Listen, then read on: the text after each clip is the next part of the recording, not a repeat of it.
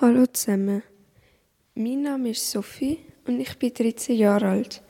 Ich bin mega froh, dass ich heute beim Zukunftstag da sein darf. Heute erzähle ich euch ein paar Sachen über die Kappelenbrücke. Viel Spaß beim Hören.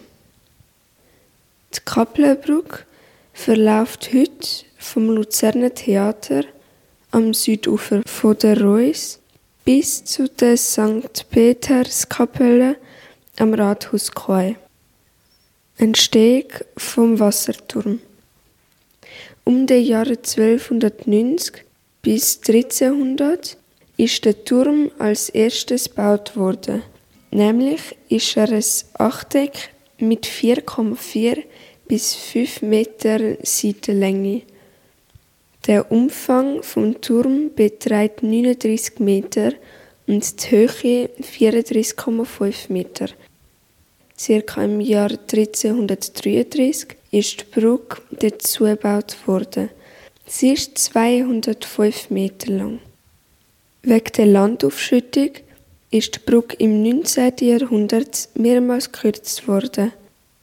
1993 hat ein Brand einen Großteil der Kappelbrücke zerstört.